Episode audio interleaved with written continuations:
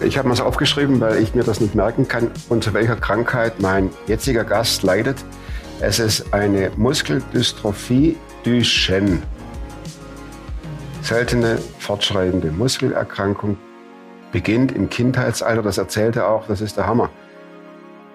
In welcher Situation ihn das zum ersten Mal erreichte und wie seine Lehrer darauf reagierten. Absolut. Schaut euch das an.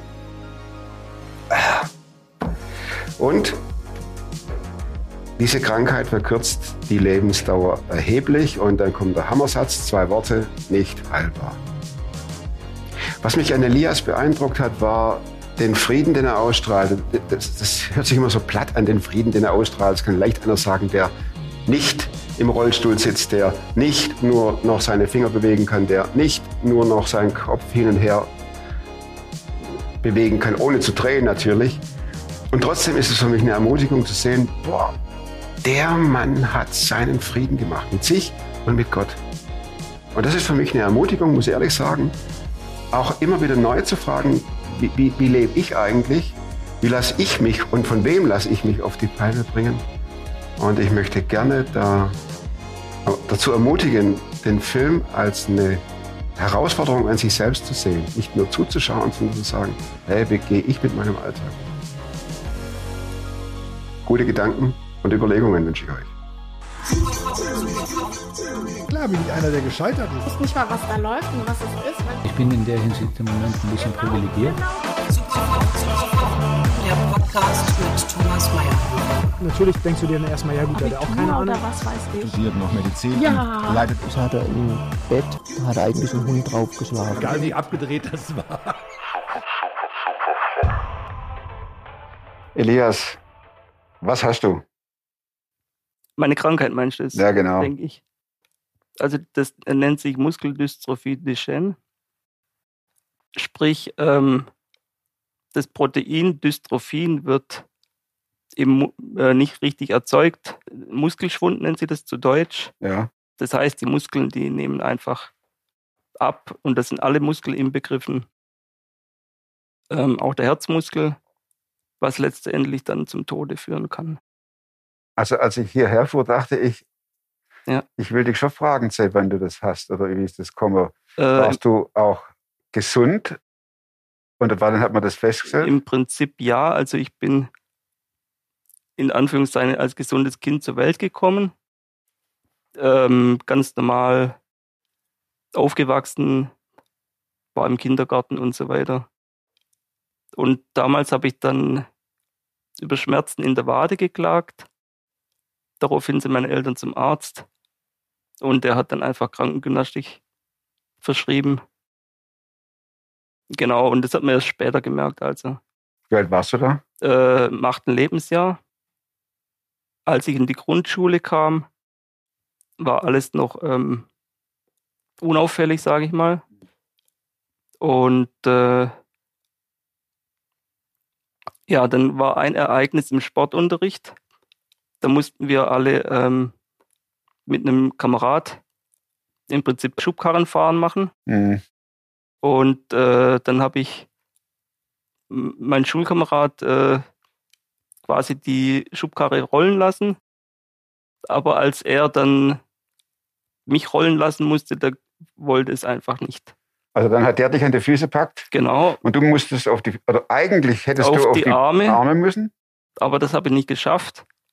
Wahrscheinlich hatte ich nicht genug Kraft und hatte Angst äh, einzuknicken und habe mich daraufhin geweigert. Hm. als die Lehrerin es mitbekommen hat, ähm, ja, durften die anderen Volleyball spielen gehen, nee, Völkerball. Und äh, ich musste halt mit ihr über Biegen und Brechen äh, Schubkarren fahren. Nein! Und äh, ja, klar, woher will sie das wissen?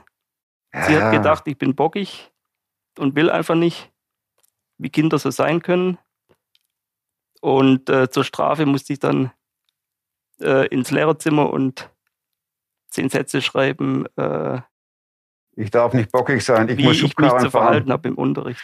Oh nee. Genau, daraufhin musste meine Mutter antanzen. Und äh, gab es ein Gespräch, musste sich anhören, wie ungezogen ihr Sohn ist. Auch Elias. Und ja, daraufhin sind wir zum Kinderarzt, meine Eltern mit mir. Der konnte nichts finden. Und dann äh, bekam ich Physiotherapie.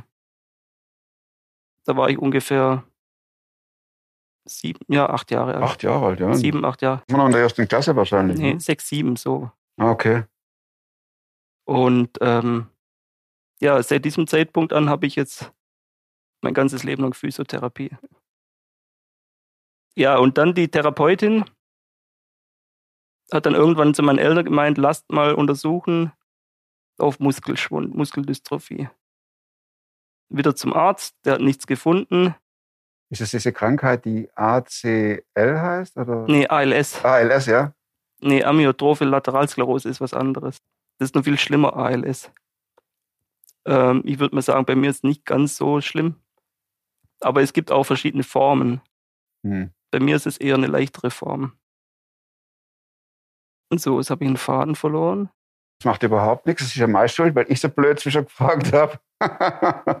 ne, du, ja, genau, Physiotherapie und deine Eltern und Krankenhaus Untersuchung. Genau, und dann hat der Arzt mich äh, ins äh, die Kinderklinik äh, überwiesen und dort gab es eine Blutabnahme, die dann äh, an die Uniklinik Würzburg ging.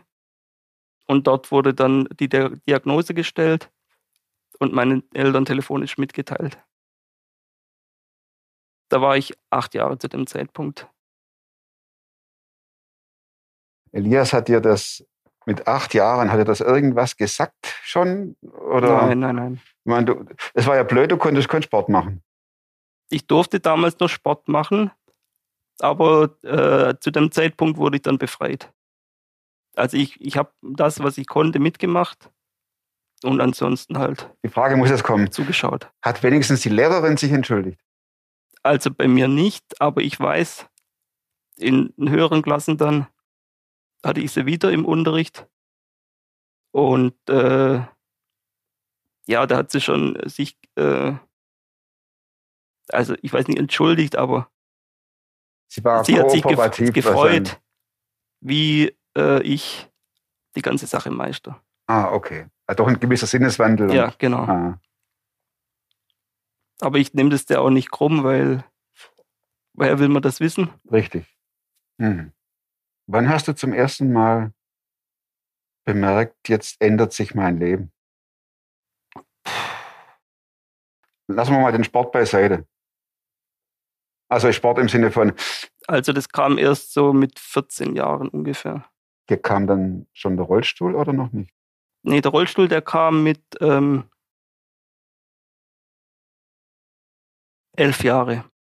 Mit elf schon. Bekam ich den ersten Rollstuhl. Aber den habe ich nicht benutzen wollen, weil äh, ich wollte mich nicht zeigen vor Leuten, die mich eventuell kennen. Du hast dich geschämt. Genau. Und deswegen kam der selten zum Einsatz oder nur bei Spaziergängen außerhalb unserer Ortschaft. Elias, wir sprechen von Rollstuhl, du sprichst von Scham. Das heißt, es ging dir schon sehr bald auf, dass, dass du nicht so bist wie die anderen. Also ich habe dann schon gemerkt, was andere machen können, was ich nicht machen kann. Aber für mich war das dann okay und normal. Das sind ja zwei Komponenten, die hier zusammenkommen. Das ist einmal die Krankheit, die schlimmer wird, je älter du wurdest. Und gleichzeitig kamst du auch ins Teenie-Alter. Ja. Da kann ich mir vorstellen, oder ich könnte mir vorstellen, dass doch da eine ziemliche Rebellion war, oder? Bist du nicht der Typ, der. Nee, ganz im Gegenteil. Ah, sondern? Also für mich war schon immer klar, dass es Gott gibt. Und ähm, ich war immer okay mit der ganzen Sache. Das musst du mir erklären. Mit okay. Also ich habe nicht rebelliert, äh, warum ich und so. Natürlich kommt so eine Frage manchmal. Aber so im Gesamten gesehen, ich habe es so angenommen, wie es war. Schon im Alter von 11, 12, 13 Jahren. Mm, eher so 14, 15, 16. Wann kam der Aspekt Gott überhaupt in dein Leben? Schon früh? Also ich habe das von in die Kinderwiege mitbekommen, sage ich mal. Und bin so aufgewachsen und das gehörte einfach zu meinem Leben. Was heißt so aufgewachsen, dass man in die Kirche ging oder dass man Ja, genau, gebetet Gemeindekirche. hat äh, am Essen? Genau, oder? genau. Ja. Das ganze Programm. Das ganze volle Programm, ja.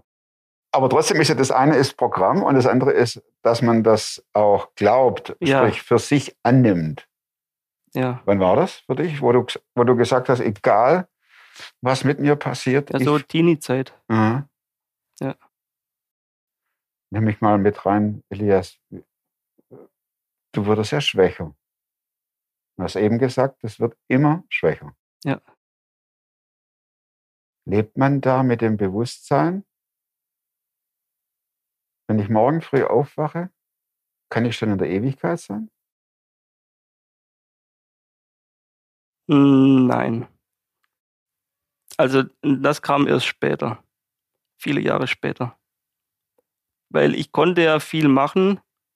Das baut sich sukzessive ab, die Kraft. Aber ich versuche ja mit aller noch vorhandenen Kraft das Mögliche zu machen. Wie sah die Kraft mit 18 aus? Konntest du Mit eine Ausbildung 18. beginnen oder Studium? Oder? Also ich kam mit 15 Jahren in die Ausbildung. Da war ich in Neckargemünd bei Heidelberg in einem Berufsbildungswerk und habe dort auch unter der Woche in einem Wohnheim gewohnt. Und dort habe ich eine Lehre begonnen als technischer Zeichner, war dort dreieinhalb Jahre und äh, habe mich da durchgeboxt. Wahrscheinlich im wahrsten Sinne des Wortes, oder? Brauchtest du da schon Hilfen? Nein, dort damals begleitet. konnte ich noch alles selbst machen. Mhm. Ich konnte in meinem Zimmer die Zimmertüre aufschließen. Also ich konnte alles selbst machen. Auf meine Art. War da auch dieses mit sich im Reinen und mit sich äh, äh, und das Ganze angenommen sein, war das vorhanden? Oder gab es da auch mal dann die Zeiten, wo du sagtest, was, wie wird es noch mit mir? Zum damaligen Zeitpunkt nicht. Ich konnte ja alles machen. Ich konnte rausfahren, ich viel Spaziergänge gemacht. Auf steinigen Wegen, wo manchmal auch gefährlich hätte werden können, aber ich habe alles gemacht. Ich ging einkaufen, alleine Bus fahren. Die Busse sind alle ausgelegt für Rollstuhlfahrer. War kein Problem. Fandest du dann auch einen Beruf nach deiner Ausbildung? Ja, also anschließend an, an die Ausbildung war ich dort noch vier Wochen und habe die Führerscheinausbildung gemacht. Äh, nach der Ausbildung habe ich mich dann beworben und äh, einige Absagen bekommen und dann letztendlich eine Zusage bei einem Stadtwerk. Äh, bei dem habe ich dann auch 18 Jahre gearbeitet. Das kann es heute nicht mehr. Inzwischen nicht mehr, nein. Wie sieht denn dein Leben heute aus, Elias? Also nachdem ich jetzt ähm, 2019 äh, einige Eingriffe hatte, also OPs, äh, bin ich jetzt nicht mehr so mobil. Autofahren ist seit 2019 nicht mehr möglich, ähm, weil eben der Oberkörper nicht so mitmacht, wie er sollte, ja. Ist das zu übergriffig, wenn ich frage, was kannst du noch bewegen? Also ich sitze im Rollstuhl, ich kann die Arme bewegen, das Handy kann ich bedienen, den Rollstuhl kann ich bedienen, aber sonst, äh, ja, das sind eigentlich schon meine Möglichkeiten. Ist es dann so, dass du voll gepflegt wirst? Rund um die Also Uhr? ich habe eine 24-Stunden-Pflege. Ähm, also rund um die Uhr. ah, zwölf Stunden. Das heißt, und dann immer ab. Wechsel, genau. Und ich habe auch noch ähm, Assistenz, also Personen, die mir helfen im alltäglichen Leben, bei den Dingen, die ich einfach nicht alleine kann. Kannst du uns mal mit einem Tagesablauf reinnehmen von dir? Du wachst morgens auf. Ja, Du gehst spät ins Bett oder wie, wie, wie, wie kann sie- man sich das vorstellen? am Morgen bleibe ich schon ein bisschen liegen. Dann je nachdem, ich habe viel Therapie, Physiotherapie, Immer hier im Haus. Bei Ergotherapie bei mir im Haus, die kommen hierher, die bei mir Leute. in der Wohnung, genau. Ja. Und für jede Aktion brauchst du Hilfe. Genau. Kannst du damit auch locker umgehen oder kommt da ein Punkt, wo du denkst, ich, es schafft nicht?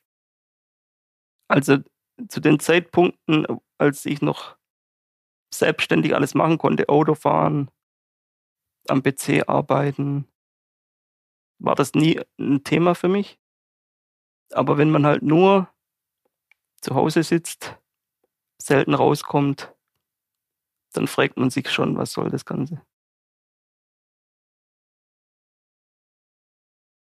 Findest du eine Antwort?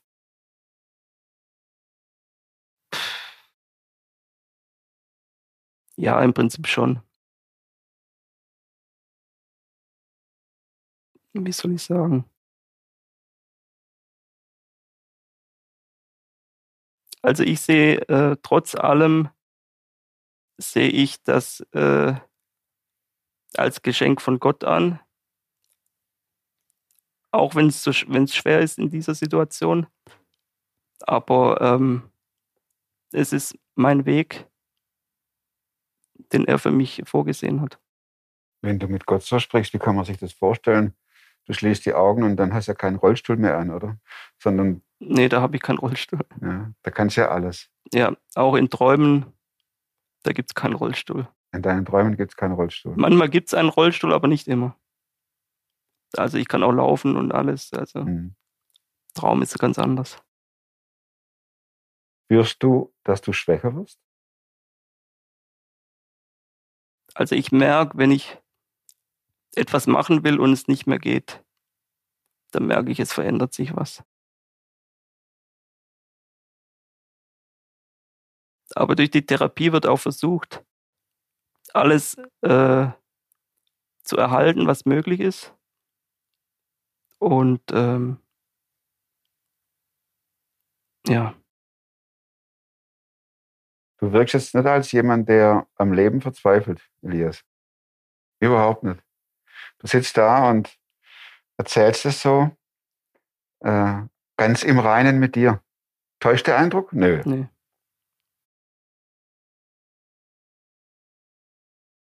Würdest du das alles auf deinen Glauben zurückführen? Auf jeden Fall. Oder gibt es auch andere Elemente, die, die dich, bist du ein positiver Mensch oder kannst du dich an Dingen freuen, die, die unser einer gar nicht mehr sieht? Durchaus auch bestimmt, ja. Also ich sehe die Welt anders wie Unser wie einer, der, der, der, der, der zwar mobil ist, aber an allem schnell vorbeirennt. Ich oder- denke, ich sehe die Details vielleicht manchmal mehr. Mhm.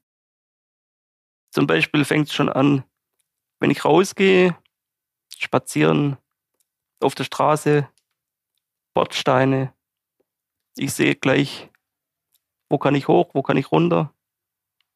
Andere Leute sehen das gar nicht. Oder Stufen, Ja. Treppenstufen. Sehen manche Leute nicht. Das fällt mir sofort auf. Elias, wie kann ich mir das vorstellen, wie du mit Gott sprichst? Ganz normal, so wie wir. Ja. Ich weiß nicht, ich, ich, ich weiß nicht, ehrlich. Also ich sage es ganz ehrlich, weil so wie du Dinge siehst, die ich nicht sehe, sprichst du wahrscheinlich auch mit Gott anders als ich, der durchs Leben renne. Für mich ist ja, für mich ist ja, sicher sind da Dinge dabei, die nicht so laufen, wie ich mir das vorstelle, aber Mhm. ist Gott ein Freund für dich? dem du auch manchmal in den Ohren liegst und sagst, jetzt hör mal. Eher selten. Aber kann schon auch mal vorkommen. Einfach, warum muss das jetzt sein? Wenn man irgendeine Person hat, die einem helfen soll und anders will, als ich will, dann denkt man schon manchmal, was soll das Ganze? Macht dir das Mühe, dass du im Prinzip immer auf andere angewiesen bist? Mal mehr, mal weniger. Und wie sieht denn so ein Tagesablauf aus? Also ich liege äh, viel im Bett Ja, und ähm, weil ich zum einen äh, Nahrung bekomme über die Ernährungssonde und äh, beatmet werde über eine Maske. In einer Nacht merke ich auf einmal, oh, meine Hand ist so komisch, so pelzig irgendwie. Ich habe einen Assistent gerufen, der da war in der Nacht. Habe gesagt, meine Hand ist so komisch. Habe mich noch gedreht, genau auf diese Seite. Am nächsten Morgen, die Hand war immer noch komisch. Ich bin aufgestanden, habe mich gerichtet, mir fiel die Brille aus der Hand und ja, schlussendlich bin ich zum Arzt gefahren, selbstständig mit dem Auto, mit Assistent. Und der hat dann äh, im Computer geschaut und ich habe gesehen, was er schaut. Er hat Wikipedia aufgerufen, Muskelschwund. Und ich habe gedacht, bist du verrückt. Er wollte mich nicht äh, zur, zum MRT schicken ins Krankenhaus, weil dort eine Ärztin dran war, die ausländischen Akzent hatte. Zwei Tage später, äh, ein Assistent massiert mir den Nacken, weil ich so verspannt war. Und auf einmal sagt er, was ist los? Du redest wie mein Hausmeister, der paar Bier zu viel getrunken hat. ach, Mundwinkel hing nach unten was ein Schlaganfall. und äh, ich habe undeutlich gesprochen. Ja, war letztendlich ein Schlaganfall. Ähm, ins Krankenhaus, MRT gemacht und dann war klar Schlaganfall.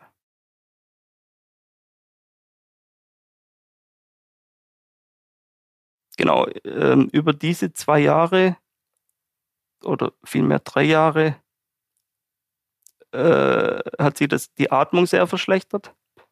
Ich konnte teilweise nicht mal einen Teller Gemüse essen, ohne es einfach nicht zu schaffen. Ich habe sehr abgenommen, also ich war sehr untergewichtig und ähm, 2019 wollte ich ein anderes äh, Atemgerät. Und äh, deswegen ging ich in die Klinik. Dort wurde ein anderes Atemgerät dann eingesetzt.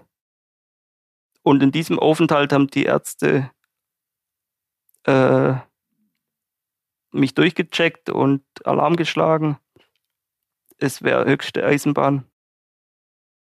Äh, eine PEG-Ernährungssonde äh, anlegen zu lassen. Ich hatte da, dortmals 35 Kilo und ja, dann habe ich äh, gesagt, also ich möchte noch einmal in Urlaub gehen an die Nordsee und dann wäre ich bereit. Warum war die Entscheidung schwer? Ja, das wär, ist halt ein Eingriff. Man bekommt ein Loch in den Magen rein mit einem Schlauch und das ist halt eine Abhängigkeit. Und im Prinzip, ja, es war quasi eine Entscheidung zwischen Leben und Tod. Letztendlich habe ich einfach realistisch entschieden und äh, mich dafür entschieden, die Pack legen zu lassen, weil wer weiß, wie es geendet hätte. Ja, verhungert. Ja, wahrscheinlich. Über kurz oder lang. Ja. Genau. Aber auf der anderen Seite wäre es vorbei gewesen. Das ist, manchmal der, schwer? das ist manchmal der Gedanke, Ja. der einem dann kommt. Heute noch, oder? Oft? Hin und wieder. Nicht oft, aber er kommt. Wenn du in die Zukunft denkst, wie sieht die aus?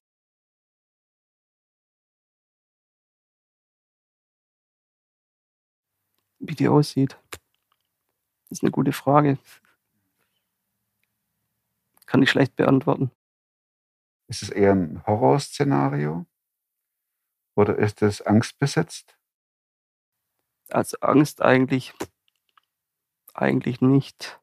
Du hast ja bestimmt schon in deinen Jahren viele Notfälle an dir erlebt, wo irgendwas nicht funktioniert war, irgendwas verstopft, irgendwo. Das Einzigste, und da kann ich gerade weiter erzählen, ähm, die PEC wurde gelegt, Also die Magensonde. die Magensonde wurde gelegt, genau. Hm. Und ja, fünf Tage später ging es mir so schlecht. Am, äh, das war ein Wochenende. Mein Bruder kam an dem Sonntag als Assistent zu mir, um mir zu helfen. Und ähm, ich wollte dann duschen. Und mein Bruder wollte mich dann duschen, der hat mich dann einfach rausgeholt. Ich konnte kaum atmen an dem Tag, Hm. kam kaum aus dem Bett raus. Er hat mich rausgeholt, wir haben geduscht. Und ich konnte so schlecht atmen, ich konnte kaum was essen. Am nächsten Tag, am Montag, hat man dann äh, entdeckt, dass die Entzündungswerte sehr hoch sind. Und dann hat man halt geschaut, was los ist. Letztendlich wurde die PEC nicht richtig angelegt. Der ganze Inhalt äh, der, Mag äh, der, der Nahrung, als sie befahren wurde, lief in den Bauchraum, was zur Folge hatte Bauchfellentzündung und ein Abszess. Elias, ganz ehrlich, kommt da nicht der Moment, wo man sagt, wisst ihr was? Schicht, Noch nicht. Ewigkeit. Du sagst, ja, du glaubst an natürlich. Gott, Natürlich. weil da brauchst du ja keinen Rollstuhl mehr, ne? Ja, genau. Aber ähm, ich lag einen Tag. Ich war auf der IMC, das ist so eine Zwischenstation zwischen Normalstation und äh, Intensiv. Und dort wurde äh, ein Röntgenbild gemacht, auf dem entdeckt wurde, äh, dass ich einen Pneumothorax habe. Das heißt, Pneumothorax, das heißt, der Raum der Lunge, da ist der Pleuraspalt. Und in diesem Pleuraspalt war Luft und Wasser, Blut hingehört. wahrscheinlich. Genau, daraufhin hätte die Lunge kollabieren können. Was schlimmstenfalls auch der Tod bedeutet. Dann wurde alles vorbereitet. Ich kam auf Intensiv und äh, wurde eine Drainage gelegt. darf ich dir eine persönliche, sehr intime Frage stellen? Hast du mal gedacht, jetzt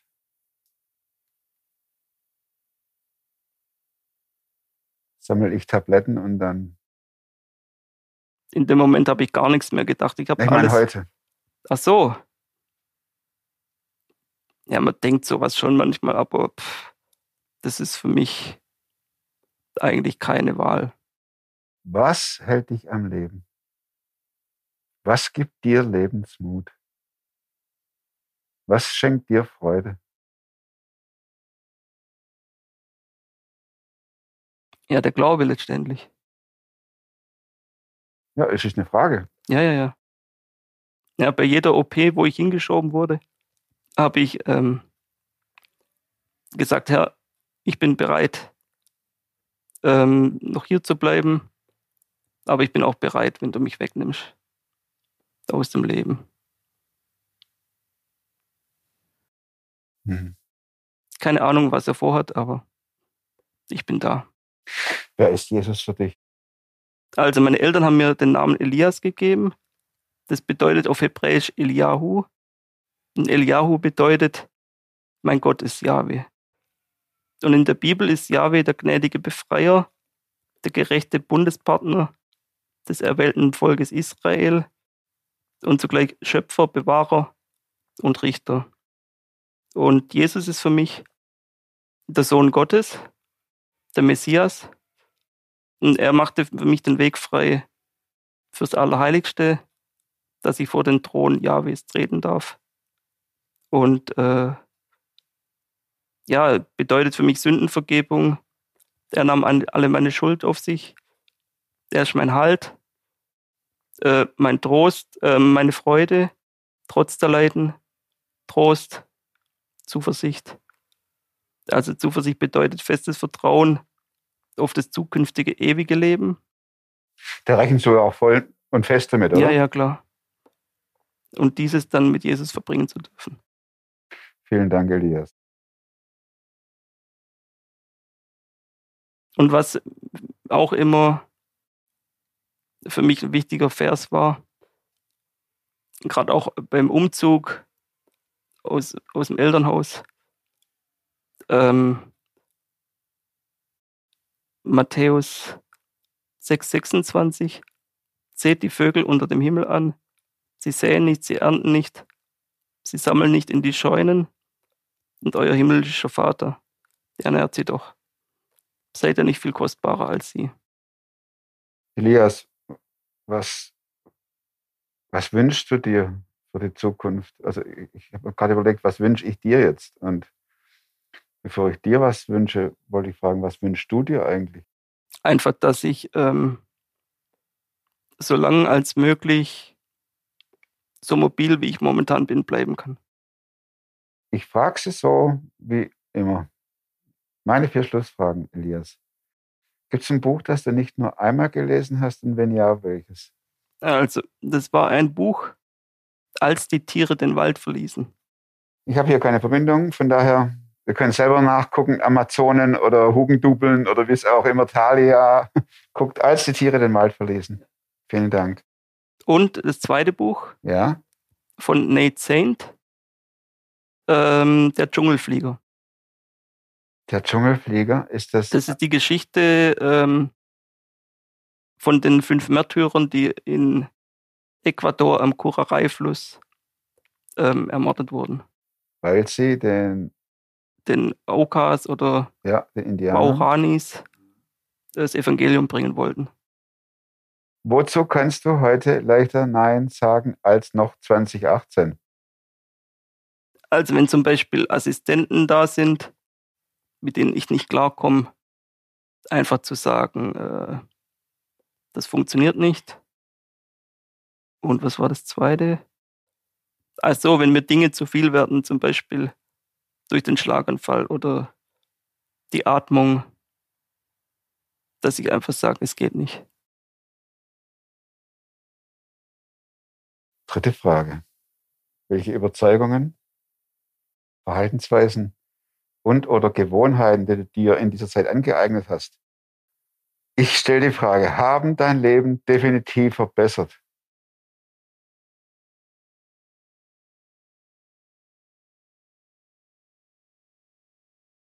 Ja gut, ähm, was heißt verbessert? Also gerade diese Nahrungssonde, die hat mein Leben total verbessert, weil Du wiegst keine 35 Kilo mehr. Die letzte Frage. Plakat. der Vers äh, Josua 1,5, ich lasse dich nicht fallen und verlasse dich nicht. Das war auch ein Vers, der mich in der Klinikzeit äh, getragen hat. Vielen Dank fürs Zuschauen. Echt hinterlasst dem Elias dicke, fette Daumen. Zack, zack, zack. Und vergesst nicht so schnell, was ihr gerade gedacht habt. Ich schreibe mir manchmal Sachen auf. Klar muss man wieder nachlesen. Aber sowas wie in dem Film, das ist für mich schon sehr herausfordernd. Den Frieden mit mir zu haben, den Frieden mit Gott und mit meinen Mitmenschen. Ich wünsche euch eine gute Woche. Nächste Montag kommt der nächste Film. Diesmal wieder ohne FFP2-Maske und bis dahin bleibt oder werdet super fromm. Macht's gut und tschüss.